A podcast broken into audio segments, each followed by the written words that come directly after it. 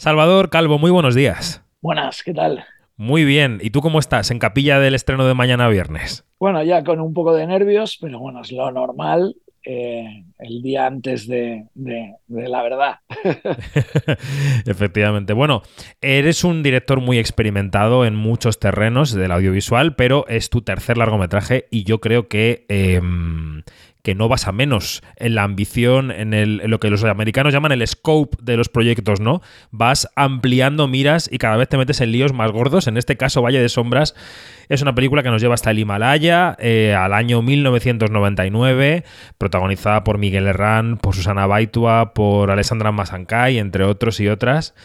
Primero quiero que me cuentes eh, cuándo se te ocurre este lío particular y de dónde, de dónde surge. Pues, eh, a ver, yo soy tremendamente viajero. Entonces, de, siempre me ha fascinado el viajar, el conocer otras culturas, el, sumergirme en otros mundos. Entonces, esto yo creo que lo mamé de pequeño leyendo literatura de viajes y Julio Verne, Mark Twain, Joseph Conrad, Jack London, o sea, un poco ese universo. Y, entonces, bueno, pues ¿Qué, qué, ha pasado? Pues que, que, efectivamente cuando he tenido la oportunidad de poder contar mis propias historias, bueno, pues eh, la cabra tira al monte, ¿no? Y de alguna manera, bueno, pues he ido eh, sacando esos, esas películas que me, me, interesaban a mí o esas historias que me interesaban a mí. Eh, esta surgió de alguna manera, bueno, pues de, un viaje, un viaje que en el año 2000 iba a hacer con, amigos a India, que finalmente hice, pero que no hice a esta zona del mundo precisamente porque cuando estuve eh, bicheando y mirando eh, información sobre esta zona, bueno, pues eh, en varias guías aparecía una advertencia de que había un lugar donde desaparecían un montón de turistas en, extrañas circunstancias. ¿no? Esta, esta zona en concreto la llamaban el Triángulo de las Bermudas de, India, que suena como realmente un... Suena cinematográfico total. sí, sí, un poco bestseller. Total. Pero, pero efectivamente, eh, bueno, pues empecé a investigar no con el ánimo de contar una película, eso surgió más tarde, pero, pero bueno, empecé a investigar y, y descubrí que había un valle el Valle de Kulu, un valle irrigado por aguas termales y que, tiene pues, eh, de alguna manera una climatología más tropical que el resto de los valles del Himalaya. Esto entronca de alguna manera con la leyenda de Shangri-La, ¿no? de un lugar donde la gente no envejece y el clima es tropical y maravilloso. Entonces, mm. bueno, esto me recordaba películas de la infancia como Horizontes Perdidos de, Capra, ¿no? Y entonces, bueno, pues eh, eh, realmente me empezó a fascinar la, historia, el lugar, y bueno, descubrí que efectivamente pues en ese sitio crecía de manera natural y espontánea y por todos los lados la marihuana. Entonces, bueno, pues ese sitio que era un sitio sagrado para los sikhs y para los hinduistas y que había una colonia religiosa de, tibetanos, son todos budistas en, el exilio, ¿no? Que vivían allí, pues se había convertido de repente en un lugar de peregrinaje de, ciertos jóvenes eh, que buscaban la fiesta, por así decirlo, el, eh, ponerse hasta arriba y, participar de raves y demás. Entonces, bueno, pues es un lugar que, digamos, tiene pues, sus templos sagrados en Manicarán y, y demás. Y a medio kilómetro existe un sitio que se llama Casol, que es como Magaluf, un lugar donde la gente hace balcón y hay coffee shops y todo el día están de rave. Entonces, bueno, pues eso ha generado eh, pues un conflicto, ¿no? entre, entre esos turistas y de alguna manera la gente que vive allí, que es tremendamente religiosa, y los peregrinos, ¿no? Que, que, van allí.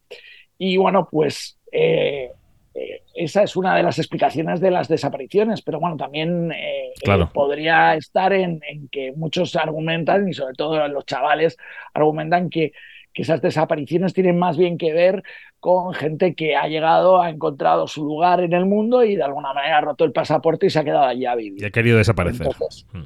Claro, y son desapariciones de alguna manera eh, eh, buscadas, ¿no? Mm. Entonces, bueno, pues eh, eso fue el primer hilo del que tiramos, ¿no? Alejandro Hernández, el guionista y yo, y luego ya pues empezamos a, buscar historias y, que habían ocurrido y efectivamente había una chica española que, de Valencia que, había sufrido un ataque y había muerto en, en el ataque y bueno, también había dos, dos chicos eh, escoceses, ¿no? Que, que, habían sufrido otro ataque. Entonces, bueno, pues ya de ahí empezamos ya a, a ver casos y a coger cosas que nos interesaban de, de, casos reales y ficcionando pues parte de, nuestra historia, ¿no? Mm. Y un poco surgió de ahí. Y cuando hablas con Alejandro, que ha sido también colaborador tuyo, evidentemente, en tus proyectos anteriores, eh, ¿tú ya vas con la idea o eso va surgiendo de que esto se ruede allí, de que se, de que, de que vamos, de que no, es una película en la que digas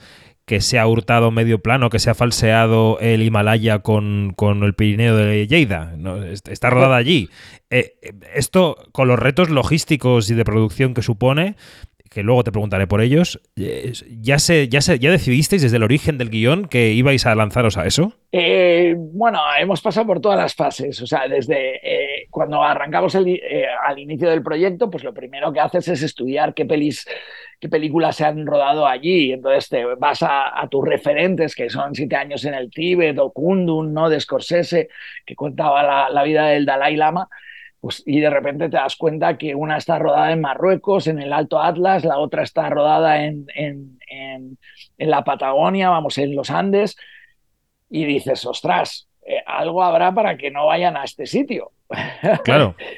claro, pero yo es verdad que, que, seguía un poco empecinado en intentar buscar la, la máxima verdad posible, ¿no? Y no intentar tener, no tener que recrear entre otras cosas también porque no teníamos eh, un exceso de presupuesto, o sea, el presupuesto que teníamos era muy justo, entonces eh, eh, había que, intentar recrear lo menos posible.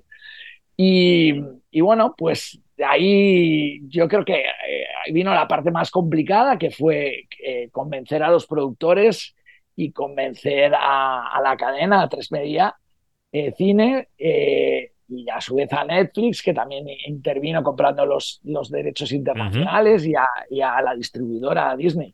Esa fuera, yo creo, la parte casi, casi más compleja de, de, la película y que nos llevó mucho tiempo y que, y que además hubo momentos en los que, ostras, eh, Alejandro me decía, Salva, eh, eh, de verdad tenemos que hacer un cine más fácil. O sea, tú te das cuenta que hay otros directores que, que hacen una peli al año tú eh, te empeñas en estas pelis y, realmente son muy complicadas de levantar. Pero bueno, también es verdad que, que yo creía que, que era una, una, película que podía funcionar en las salas y, yo soy un amante de la sala de cine y, tengo la ilusión de, que, que, tenemos que intentar eh, volver a traer al público adulto a la sala de cine, ¿no? Y de alguna manera la forma es contando historias como esta que le puedan interesar, que, que sea prácticamente un pecado verlas en casa, ¿no? Que, que, realmente si la ves en casa, pues te vas a perder eh, eh, la mitad, ¿no? De, de, lo que están eh, de lo que está puesto. Entonces, bueno, pues esa era un poco la ambición y, y bueno, pues poco a poco fuimos convenciendo a uno tras otro y, y se fueron enrolando en, en el proyecto eh, y, nada, y al final, bueno, pues conseguimos levantar 5 millones, que no es una cantidad muy grande no, para una peli de esta ambición, mm. pero, pero sí que, bueno, pues nos permitía siete semanas de rodaje, que hemos ido ahí un poco con el agua al cuello y, tal, pero bueno, eh, al final se ha conseguido hacer y se ha conseguido hacer en, los sitios donde nosotros queríamos, ¿no? Mm. Te digo que hubo un momento a dos semanas antes de, empezar el rodaje que no terminaban de llegar los visados, porque la zona es bastante conflictiva, es una zona muy militarizada porque es frontera con Afganistán, Pakistán y con China.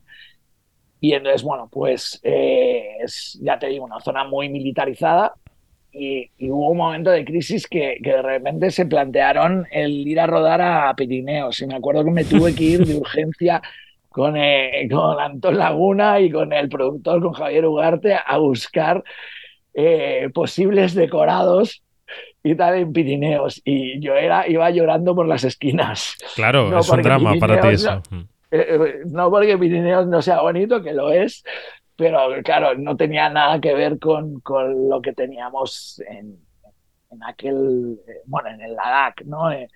Entonces no se parecía en nada al paisaje, yo estaba sufriendo porque decía, ¿cómo lo vamos a hacer? ¿no?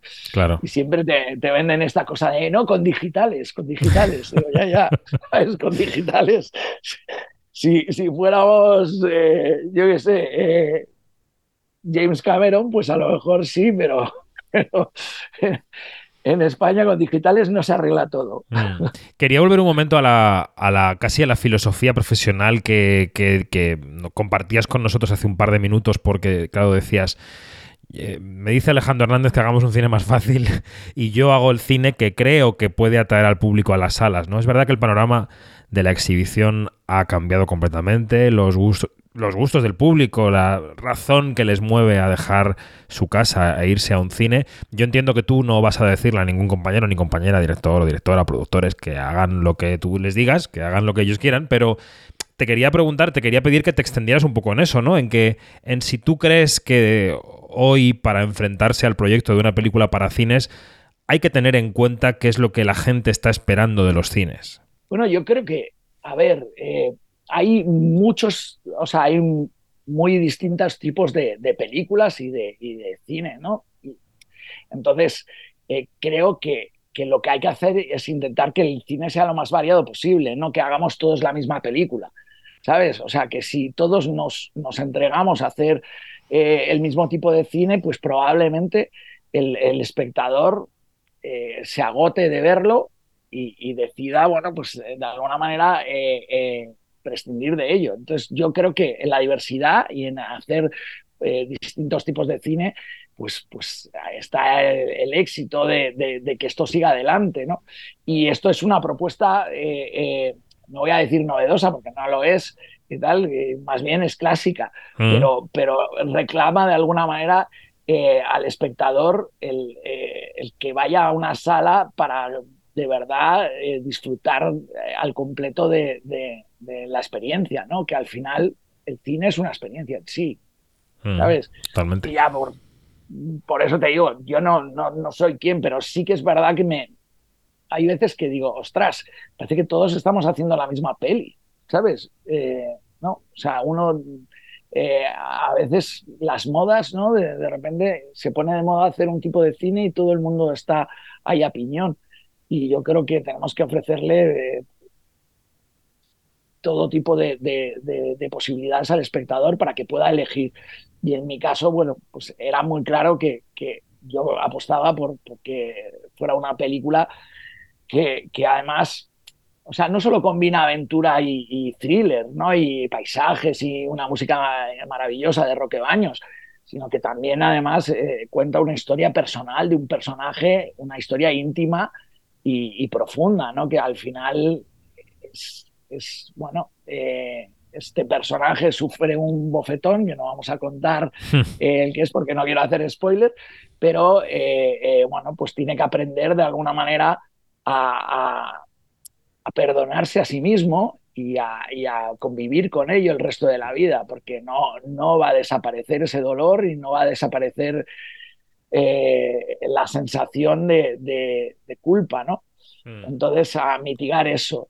Y eso, eh, esa enseñanza, es una enseñanza profunda, la, recibe de alguna manera gradualmente eh, eh, en, ese pueblo perdido del Himalaya. ¿no? Ahí aprende una cosa que tienen los tibetanos, ¿no? que, es un proverbio que a mí me, fascina y que nos deberíamos de aplicar todos aquí en, el mundo occidental, porque nos iría bastante mejor, que es, mira, el, ser humano sobre, sobre la vida y la muerte eh, no tiene poder, ¿no? ¿no? Uno no decide nunca cuándo eh, nace ni cuándo muere, solo decide, digamos, la naturaleza. Y lo que sí que puede es eh, el tiempo que está viviendo, decidir si vivir alegre, contento, enfadado, rabioso o, triste, ¿no? Mm. Eso sí lo puedes decidir tú y eso sí lo puedes cambiar tú. Y esa es, eso es algo que de alguna manera nuestro protagonista aprende allí. Mm, totalmente. A, convivir con eso.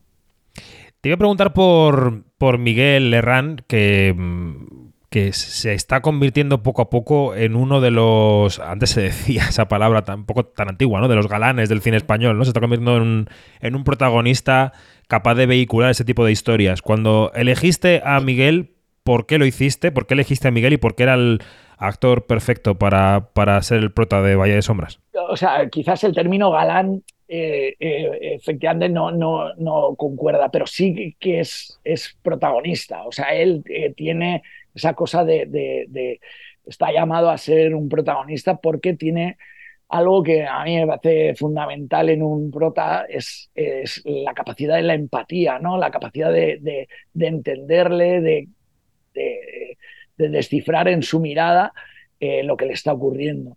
Y eso eh, Miguel es, es, fascinante, o sea, lo tiene, lo tiene naturalmente. Yo rodé con él los últimos de Filipinas, él acaba de hacer a cambio de nada y, su primera peli que recibió el Goya Revelación. Y, realmente eh, yo ya me di cuenta que, era un chico que, los últimos de Filipinas tenía poquísimo, pero que cada vez que yo le ponía la cámara delante, el, tipo es, eh, ya, tenía una capacidad de conexión increíble. ¿sabes? Y, bueno, pues sin contar mucho, eh, te conseguía transmitir. Y eso me pareció que era eh, fundamental para esta historia, porque es una historia en la que, bueno, si te das cuenta, en los últimos 20 minutos no habla nadie mm. en, la, en, la, película. Entonces, eh, no hay diálogos. Con lo cual, había muchas cosas que contar sin, sin, sin diálogos y eso eh, teníamos que tener a alguien que, que, tuviera esa empatía, esa mirada profunda, que, que en la que tú adivines a, a, percibir lo que le está pasando al personaje. Y luego además se juntaba otra, otra cosa que también era bastante importante y era que, que necesitaba alguien que tuviera una fortaleza física importante. Claro. Porque, porque eh, eh, era una aventura en sí rodar eh, en el lugar donde íbamos a rodar. Hemos estado rodando entre 3.700 metros de altitud y, 5.000 metros. Entonces, eh, la exigencia física era brutal. Había momentos que, que, yo, que, que, bueno, que he viajado bastante y y he, subido montañas y demás, había momentos que, que realmente ostras, decías, hostia, no puedo más, estoy agotado simplemente de dar tres pasos. Y es por, por la altitud, por el mal de altura y, bueno, pues eh, eh, eso Miguel lo ha llevado eh, genial. Ha soportado el frío, hemos rodado a menos 18 grados bajo cero. Y, bueno, pues había momentos que, que, el tío estaba tan pichi, o sea, es que no, no, eh, es más, me decía a veces, eh, es que con esta parca y con esto eh, abrigo tengo hasta calor. es insultante casi, esa heroicidad. O sea, no. Sí, sí. Pero, pero efectivamente, él tiene una, una fortaleza física tremenda, una juventud tremenda y bueno, pues, pues está dotado para poder hacer eh, un tipo de cine de aventura con exigencia física eh, potente, ¿no? Hay un momento en, el, en, la película que se tira a un río y se tira con un cos, que es un traje de, lana eh, tibetano que, que, pesa, ya no te digo mojado, o sea, mojado es como directamente una losa y el tío consigue nadar, consigue bucear debajo del río a contracorriente, o sea, realmente es un prodigio eh, físico. Y, bueno, pues eso en una producción en la que íbamos bastante justitos, que, teníamos eh, posibilidad para pocos especialistas y pocos dobles, pues, eh, era fundamental. Bueno, y ya eh, para casi terminar esta charla con Salvador Calvo, que es el director em, de la película que llega, como decimos, mañana a los cines, Valle de Sombras, y este fin de semana es una de las opciones de la cartelera.